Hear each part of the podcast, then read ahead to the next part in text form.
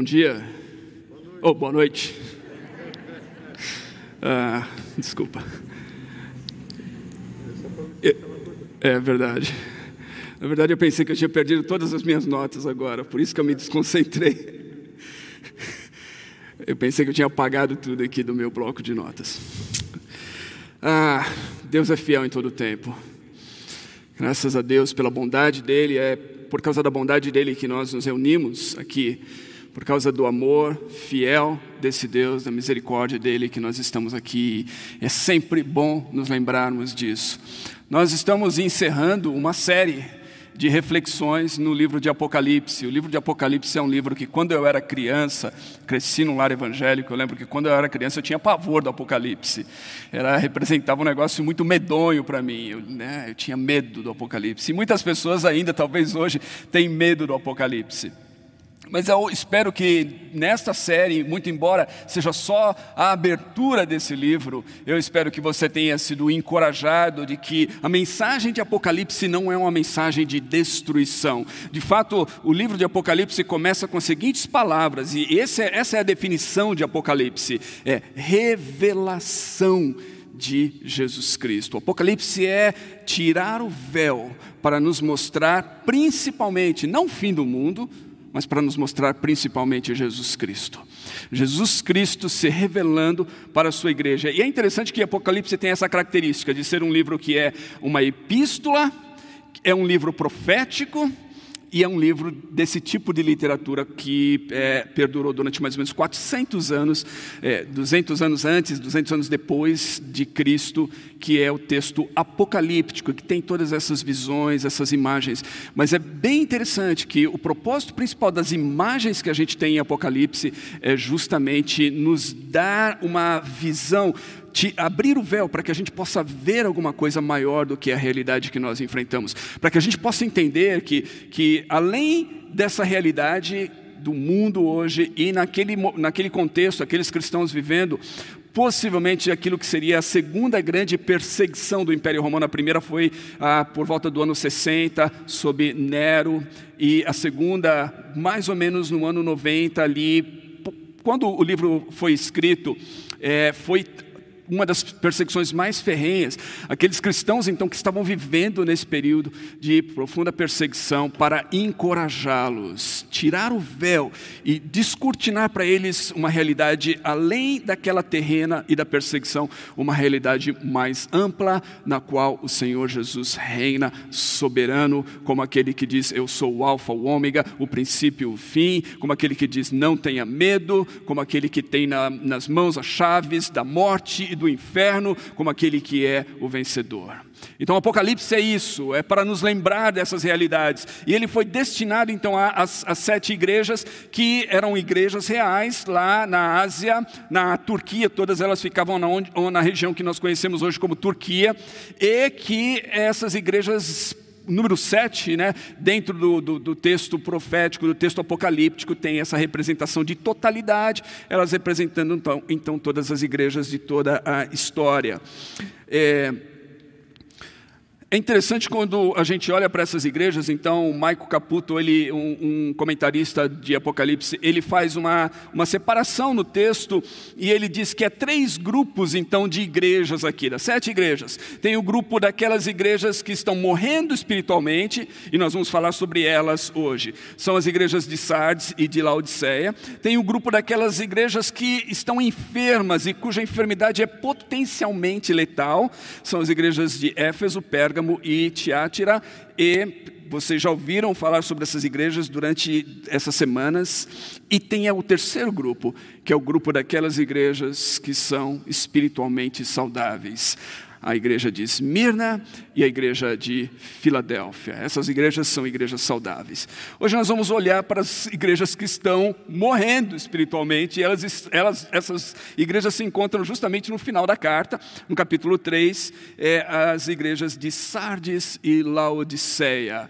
É bem interessante a gente pensar nisso. A igreja de Laodiceia, inclusive, é uma igreja famosa justamente por, por sua condição. Muitas pessoas falam, tem uma música, eu, eu gosto muito de música, já acho que toda vez que eu venho falar aqui, eu acabo citando alguma música, algum cantor, alguma coisa. Steve Camp foi um, foi um cantor uh, cristão muito popular na década de 80 nos Estados Unidos, gravou vários CDs, e ele, ele tinha uma música que era justamente isso, Living in Laodicea, que é essa ideia de que a igreja está vivendo nessa época de Laodiceia, uma igreja que é morna, uma igreja que, que não está avivada, que está uh, uh, sem o poder do Espírito Santo. Então, Laodiceia é uma igreja muito famosa, também uma igreja famosa por causa dessas palavras do Senhor Jesus para Laodiceia, que a gente vai refletir aqui, onde ele fala de maneira muito dura, talvez a mais dura de todas as cartas, acerca da condição espiritual. Mas vamos começar com Sardes, se você tiver a Bíblia, eu vou ler primeiro a carta à igreja de Sardes, está em Apocalipse capítulo 3, ah, dos versículos 1 até ah, o versículo de número 6 e eu vou ler da NVI, diz assim: Ao anjo da igreja em Sardes, escreva: Estas são as palavras daquele que tem os sete Espíritos de Deus e as sete estrelas. A maioria dos comentaristas é, vai dizer que os sete Espíritos de Deus, aqui eu não tenho, a gente não tem tempo de ficar é, é, esmiuçando tudo isso aqui, o motivo por, pelo qual, mas os sete Espíritos de Deus aqui representam representam o Espírito Santo.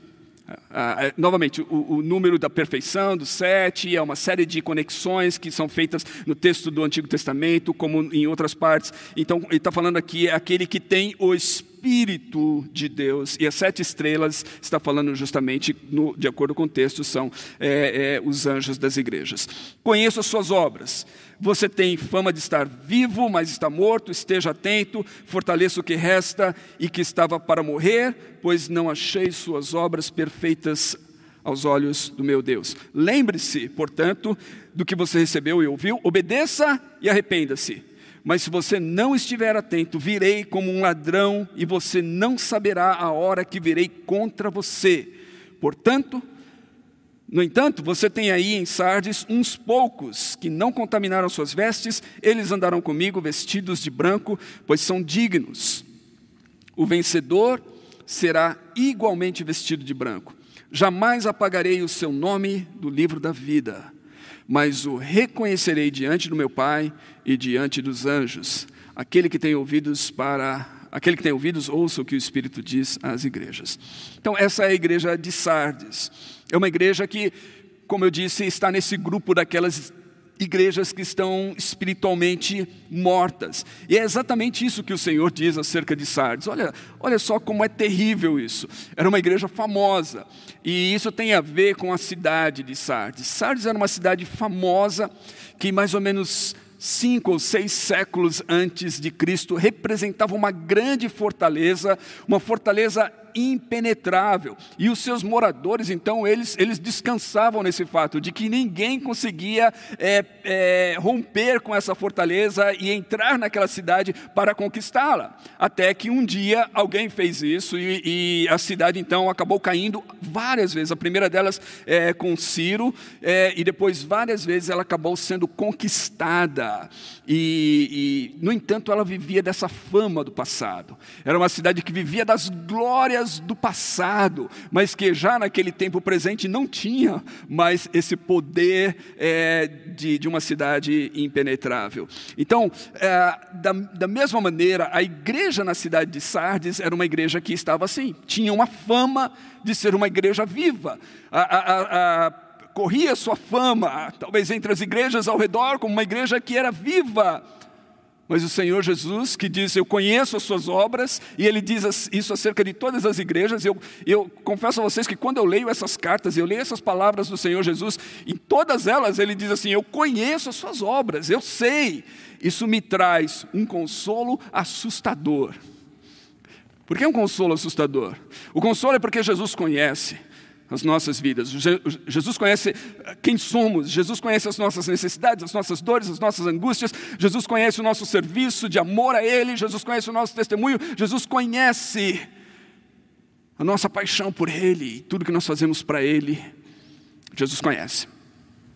Mas Jesus também conhece aquelas áreas ocultas da nossa vida que ninguém conhece. E essa é a parte assustadora disso. Conheço. Né? E Jesus está falando aqui: olha, eu conheço vocês, vocês têm uma fama de estarem vivos para Sardes, mas palavras difíceis essas. Jesus diz: mas você está morto, tem fama de estar vivo, mas está morto. Então é uma igreja morta espiritualmente, apesar de que havia em todas essas igrejas, a gente vai ver, tem alguns ali, mesmo aquelas igrejas enfermas, tem alguns, Sardes também havia ali alguns, algum sinal ainda de vida, alguma coisa, ela não estava totalmente morta, mas ela é declarada como uma igreja morta. E por quê? Qual eram as causas dessa perda de vitalidade nessa igreja de Sardes, que outrora havia sido uma igreja viva, evidentemente, e agora havia perdido a sua, a, a sua vitalidade. Jesus aponta aqui duas causas, a gente pode olhar nessa carta. A primeira delas tinha a ver com as obras dessa igreja. Quando ele diz assim, ah, no, no versículo, ele diz: Eu conheço as suas obras, não achei suas obras perfeitas aos olhos do meu Deus. Quando ele fala que não achou as obras perfeitas, essa palavra perfeita é a ideia de, de estar completa, de completude, de, de, de acabadas. Eram obras não acabadas que eles faziam aos olhos de Deus. O que, é que nós, nós podemos deduzir disso? Essa era uma igreja que tinha obras. Não era uma igreja que não estava ativa, que não estava fazendo nada, ela fazia bastante coisa. E talvez fazia tanta coisa que a sua fama ia longe por causa da sua, das suas obras. Mas eram obras não perfeitas, imperfeitas, não acabadas, incompletas. Eram obras medíocres. Era o ativismo religioso, sem coração sem paixão. É, eram obras, a gente pode, a gente pode pensar, eram obras que, que eram feitas a Deus de maneira é, que, que não, não confirmava, Deus, Deus não olhava para aquilo com, com ah, alguém que aprova aquilo, porque não, não via o coração naquilo. Eram obras, ah, a palavra que me vem à mente aqui é, é pensar no texto do profeta que diz assim: Maldito é aquele que faz a obra do Senhor relaxadamente. Então, essas obras que, que não foram achadas perfeitas aos olhos de Deus, que não eram completas, que não eram acabadas, que eram medíocres, eram obras relaxadas. Era uma igreja que fazia muita coisa, mas que fazia coisas mal feitas, sem o coração, sem a paixão. Ah, já não fazia mais como, como aquela que faz para Deus e que oferece a Deus. E, e aos olhos humanos, era uma igreja que fazia muita coisa, mas Deus, como diz o texto de é, Samuel, 1 Samuel 16, 7, Deus não vê como os homens veem. Os homens olham o exterior, Deus olha o interior, Deus olha o coração. E Deus, ao olhar o coração dessa igreja, encontrou obras relaxadas, obras que não agradaram ao Senhor. Então, ativismo religioso, uma igreja estagnada espiritualmente, viciada à mediocridade. John Stott vai dizer que possivelmente essa tenha sido a primeira igreja na história a ser uma igreja de um cristianismo nominal. Eles eram cristãos, ah, eles, eles tinham obras, eles estavam engajados, mas não havia coração nisso. Ah, outra coisa que, que essa igreja tinha também, é, no seu fracasso diante do Senhor era também uma certa sujeira, que a gente não sabe de que espécie é. Geralmente nas Escrituras isso está falando de algum tipo de imoralidade ou algum tipo de, de pecado que, que estava manchando as vestes dessa igreja. A gente vê no versículo 4, onde diz assim: No entanto, você tem aí em Sardes uns poucos que não contaminaram as suas vestes. Se havia uns poucos que não contaminaram as vestes, é porque tinha muitos que contaminaram as vestes naquela igreja. Então, naquela igreja havia uh, um pecado pecado presente ali entre os seus membros, um pecado tolerado, aqueles pecadinhos talvez de estimação que a igreja vai tolerando ali, que, que mancham as vestes e, e, e, que sufocam o Espírito Santo, que sufocam a presença do Espírito Santo, que entristecem. É interessante que a gente olha nas Escrituras, a gente vê que o Espírito Santo, como a terceira pessoa da Trindade, o Espírito Santo, é, esse aspecto da, da pessoalidade do Espírito Santo, ele, ele, ele é alguém que se entristece, nós podemos entristecê-lo, diz Paulo aos Efésios no capítulo 4, versículo 30. Ou então ah, nós podemos fazer mais ainda, nós podemos extinguir o fogo do Espírito Santo, apagar o Espírito Santo, diz Paulo a Tessalonicenses 5,19, não extinguais o Espírito Santo. Mas são, são justamente essas condutas, esse acolher o pecado, não confrontar o pecado, viver com o pecado como se o pecado já não fosse mais pecado. Com o tempo, isso vai entristecendo o Espírito Santo e vai extinguindo a ação do Espírito Santo na vida da igreja. Então, era uma igreja com obras não acabadas, obras medíocres, com falta desse, desse zelo no servir ao Senhor. Era uma igreja que estava contaminada pelo pecado. O que, que essa igreja precisa fazer? O Senhor diz ah, também duas coisas aqui. Primeiro, o Senhor diz que para uma igreja que está espiritualmente morta, o Senhor diz: acorde, desperte. Esteja atento, desperte, o, termo grego é o mesmo, né? a minha versão aqui diz esteja atento, poderia ser traduzido como, como acorde, desperte é, me faz lembrar Paulo novamente aos Efésios: Desperta, ó tu que dormes, levanta-te dentre os mortos. É, é justamente essa palavra do Senhor para essa igreja: acorde, desperte. Encare a realidade. Você tem uma fama de estar viva, mas está morta. Encare essa realidade. E segundo, ele, ele, ele diz assim: olha, fortaleça o que resta que estava para morrer, né? fortaleça o que resta que estava para morrer. Ah, ah, aqueles que não contaminaram precisavam, eles precisavam ser fortalecidos para que eles não morressem juntamente com os outros, mas pelo contrário, para que eles pudessem promover esse avivamento que essa igreja ah, precisava. O Senhor diz também: lembre-se do que você recebeu e ouviu, obedeça e se arrependa. E esse, lembre-se do que você recebeu e ouviu, está ligado? Eh, todas as cartas, quando a gente estuda elas, a, a maneira como o Senhor Jesus se apresenta no, no versículo, né, na saudação a essa carta, quando ele diz, Eu sou aquele, é, está relacionado justamente com algumas coisas da carta. Nessa carta, Jesus se apresenta como é aquele que tem os sete espíritos, que eu disse que, que é o Espírito Santo. O que essa igreja precisava justamente do Santo, que havia sido é, deixado de lado, que havia se entristecido, que eles estavam negligenciando. Por isso ele diz: lembre-se do que você recebeu. O que, que a igreja recebeu? O que todo cristão recebeu? Todo cristão recebeu o dom do Espírito Santo. Todo cristão. Se você é cristão, você recebeu o dom do Espírito Santo. Todo cristão. Ah, de fato, nós não, não somos cristãos, nós não nascemos de novo sem o Espírito Santo. Paulo diz que é o Espírito Santo que testifica com o nosso espírito que nós somos filhos de Deus e que nos capacita a falar com Deus como o Abba. É o Espírito Santo.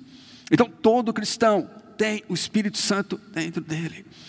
É, esse é o dom do Espírito. E, e é isso que Jesus está dizendo. Lembre-se do que você recebeu. Lembre-se do Espírito Santo. Pare de, de, de, de, viver como se o pecado não fosse pecado. Pare de, de manchar as suas vestes. Pare de servir a Deus de maneira leviana. De fazer a obra de Deus sem paixão, sem zelo, pela metade. Pare de, de, de servir a Deus com mediocridade. Lembre-se do Espírito Santo, o Espírito que vivifica os mortos. É isso que a igreja precisa. Então, essa, essa é a igreja de Sardes. Laodiceia é uma igreja bem semelhante a essa. Laodiceia é, era uma outra cidade próspera. Né? Hoje de manhã o pastor Sidney pregou sobre a igreja de Filadélfia, ele mencionou sobre essa questão da prosperidade da cidade de Filadélfia. É, Laodiceia era uma dessas, dessas cidades também prósperas. E o texto, a carta a Laodiceia, ela começa no versículo 14 e diz assim: Ao anjo da igreja em Laodiceia escreve: Estas são as palavras do Amém a testemunha fiel e verdadeira, o soberano da criação de Deus. Conheço as suas obras e sei que você não é frio nem quente. Melhor seria que fosse frio ou quente. Assim, porque você é morno, não é frio nem quente, estou a ponto de vomitá-lo da minha boca. Você diz: Estou rico, adquiri riquezas e não preciso de compaixão, e não preciso de nada. Não reconhece, porém, que é miserável, digno de compaixão, pobre, cego e está nu. Dou-te este conselho: compre de mim ouro refinado no fogo, e você se tornará rico. Compre roupas brancas e vista-se para cobrir a sua vergonhosa nudez, e compre colírio para ungir os seus olhos e poder enxergar. Repreendo e disciplino aqueles que eu amo.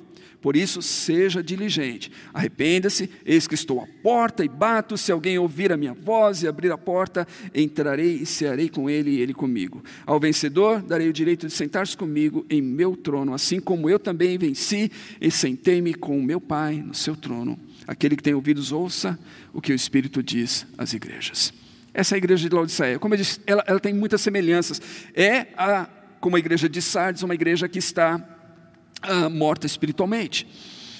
É uma igreja que tem essas famosas palavras de não ser uma igreja nem quente, nem fria. E muitas vezes nós pensamos, bom, quente eu entendo, a igreja tem que ser quente. Mas você não falou assim, quente nem fria. Fria, a igreja tem que ser fria. O que, o que isso tem a ver, né? Qual, qual é o significado disso? E Laodiceia, como eu disse, era uma cidade rica, uma cidade muito próspera, tinha um comércio muito próspero, era, era também uma, uma das mais prósperas ali na região. Tão próspera que era uma cidade que, quando houve um terremoto no ano 61 e Roma decidiu ajudar, enviar auxílio para Laodiceia, eles falaram: não, não, não, não, nós não precisamos. Pode manter a ajuda para vocês aí. Nós não queremos, nós não precisamos dessa ajuda. Era uma, é, é, era uma cidade, então, que tinha tremendo orgulho. Ela tinha orgulho. Ah, do seu comércio, ela tinha orgulho da sua é, faculdade de medicina, que era famosa. Aristóteles, inclusive, é, mencionou nos seus escritos é, sobre a faculdade de medicina em Laodiceia, e um, um, eles haviam desenvolvido lá um pó que era colocado sob ah, os olhos das pessoas que estavam tendo problemas de vista e que produzia cura. Então, isso era muito famoso. Era uma cidade que tinha também uma malha muito fina. Ah, e vestes muito finas que eram produzidas ali com uma lã especial e as pessoas vinham de longe para comprar essas vestes finas. Então, era uma cidade próspera, orgulhosa, famosa, tinha muitas coisas e a igreja nessa cidade era uma igreja que acaba tendo características semelhantes. Qual que era a razão da decadência espiritual da cidade, eh, da igreja em Laodiceia? Como eu disse, muito parecido com a própria cidade. Era uma igreja que, em primeiro lugar, havia perdido o fervor. Laodiceia estava entre duas cidades próximas que tinham ah, fontes de águas. Ah, uma delas era a cidade ao norte, Hierápolis, que tinha fontes de águas quentes. E eles haviam construído, inclusive, ah, um aquaduto muito grande, vários quilômetros de distância, que até hoje pode ser visto nas suas ruínas, lá quem, quem faz ah, essas viagens né, para conhecer a, a, região da Turquia, onde essas, essas igrejas estavam, você pode ver esse aquaduto, e para levar justamente essa água quente de Herápolis até Laodiceia. Só que a distância era grande, que a água que saía da terra borbulhando, quando chegava em Laodiceia, ela já estava morna. E mais ainda, ela não só estava morna, mas ela estava contaminada com uma série de, de produtos químicos que é, ali era, não dava para beber. Era uma coisa que é, você ia cuspir realmente se bebesse aquela água. Ao sul, ao sudeste, na verdade, tinha a cidade de Colossos. E a cidade de Colossos, ela estava a, próxima a um monte muito alto cujas águas eram que, que desciam justamente da fonte desse monte eram águas frias, frescas, muito boas. Mas quando elas eram transportadas para Laodiceia e elas chegavam em Laodiceia, essas águas fresquinhas, muito boas para se beber, eram águas que também já haviam se tornado mornas. E no mundo antigo, eles acreditavam o seguinte: tanto o vinho quanto a água, quente ou frio, eram bons para a saúde. Mas água morna não era boa. Água morna não era boa, era desprezada. É por isso que o Senhor Jesus fala sobre, sobre essa igreja que está morna dessa maneira. Ele fala assim: quisera você fosse quente ou fria. Quente ou fria eu posso, eu posso beber. Morna me dá nojo. Morna, ele fala assim: eu estou pronto estou a ponto de vomitá-lo da minha boca. Então, uma igreja que perdeu o fervor, uma igreja morna, uma igreja que não tem fervor. Ah, além disso, ela era uma igreja que, à semelhança da cidade, era uma igreja orgulhosa. Ah, Jesus diz assim sobre ela: Olha só, você diz, estou rico, adquiri riquezas, não preciso de nada. não reconhece, e aí palavras duras do Senhor Jesus, não reconhece que você é miserável, digno de compaixão, pobre, cego e está nu. Uma igreja orgulhosa, achava que não precisava de nada, mas Jesus disse: vocês são pobres, miseráveis. Tem umas versões antigas que, que falam assim, desgraçados. É. Essa era a condição dessa igreja. Ah, totalmente pobre. Quão, quão diferente isso é da igreja de Esmirna, onde o Senhor Jesus diz assim: Eu conheço a sua aflição e a sua pobreza, mas você é rico. Nessa igreja, Jesus diz: vocês dizem ser ricos, mas são miseráveis, dignos de dó, de compaixão. Então, uma igreja orgulhosa, e o orgulho é sinônimo de pobreza espiritual. Hoje de manhã, inclusive no sermão, foi pregado aqui, o pastor Sidney falou sobre a questão da fraqueza, e ele falou que, que, que né, a fraqueza é importante, nós nos reconhecermos como, como dependentes do Senhor, porque é na fraqueza que nós somos fortes. O, o, Fabiano falou isso também hoje de manhã lá, lá no 242, quando pregou. É na fraqueza que nós somos fortes. O orgulho espiritual Orgulho espiritual é morte espiritual, é pobreza espiritual. Aquele que se orgulha, que se exalta, ele vai ser abatido. Aquele que se humilha é exaltado, a palavra do Senhor diz. Uh, uh, Jesus falou, não, primeira, primeira palavra das bem-aventuranças em Mateus 5, Jesus diz assim: Bem-aventurados são quem? Os pobres de espírito, deles é o reino dos, dos, céus. Quem são os pobres de espírito? São aqueles que reconhecem que não tem nada de si mesmo, que são totalmente carentes e dependentes da graça, do favor, da misericórdia, da bondade de Deus, deles é o reino dos céus. O orgulhoso não tem lugar. O orgulho espiritual é pobreza espiritual. Então, Laodiceia sofria disso. E o que, que o Senhor Jesus diz? Jesus diz para Laodiceia: Olha, compre de mim. Vocês estão dizendo que não precisam de nada? Vocês precisam. E o que vocês precisam, vocês não vão conseguir comprar no mercado de Laodiceia, onde as pessoas vêm de longe. É, o que vocês precisam ah, esse pó que cura ah, ah, os problemas de visão das pessoas, isso não funciona. Vocês estão cegos, vocês precisam do meu colírio para enxergar. Ah, essas vestes finas que as pessoas vêm de longe comprar, dessa lã especial que foi desenvolvida em Laodiceia, isso deixa vocês nus. Vocês precisam comprar de mim vestes brancas. Comprem de mim, o Senhor Jesus disse. Ah, vocês precisam de mim. Abandonem esse orgulho e comprem de mim.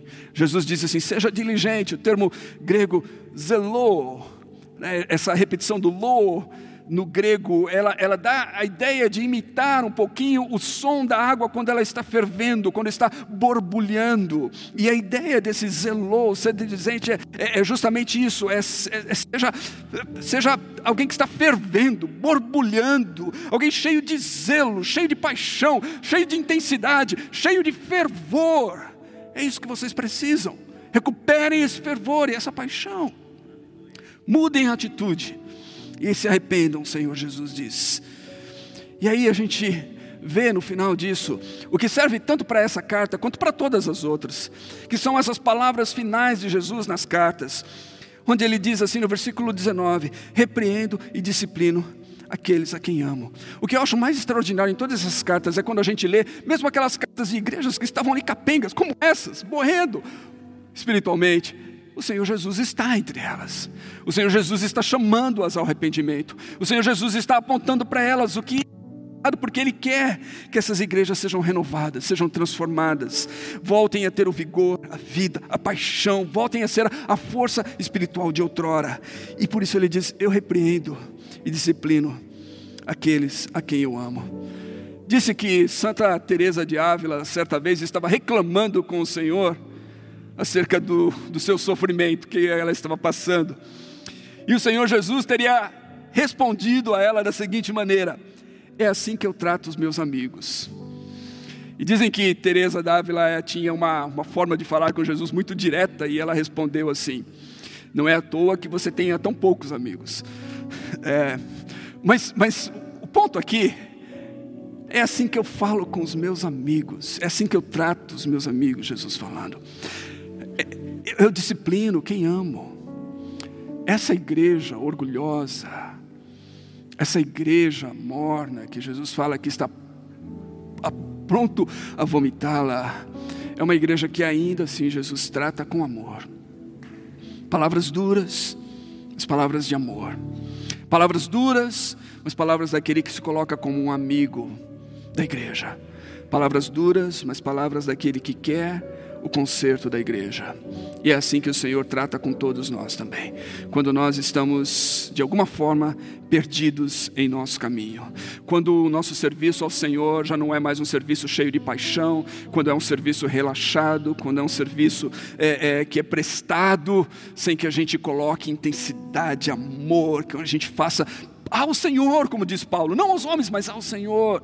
Quando, quando o nosso caminhar com o Senhor está sendo manchado, porque nós estamos permitindo que o pecado seja parte da nossa vida, nós estamos a, a, guardando no nosso coração e na nossa conduta aqueles pecadinhos de estimação, e as nossas vestes estão aos poucos sendo manchados, nós não percebemos, mas o Senhor Jesus está vendo, quando é, a nossa espiritualidade já não mais há fervor nas nossas orações, na nossa adoração, nós, nós já não oramos mais com aquela paixão paixão, com aquele fervor, nós não nos colocamos diante de Deus assim.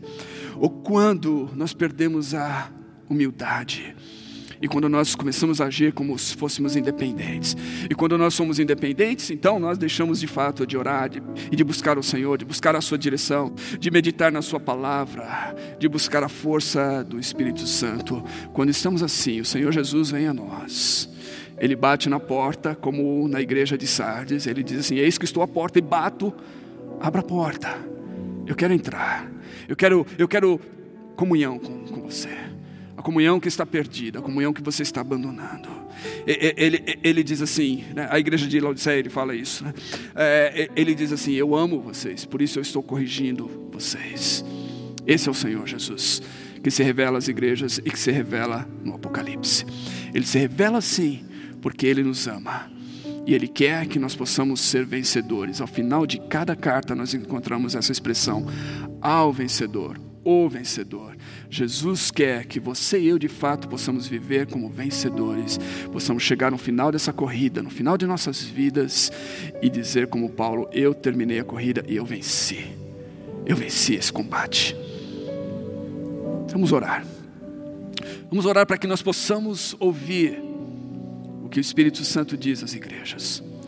Vamos orar para que nós possamos olhar para os nossos corações sob a luz do Espírito Santo.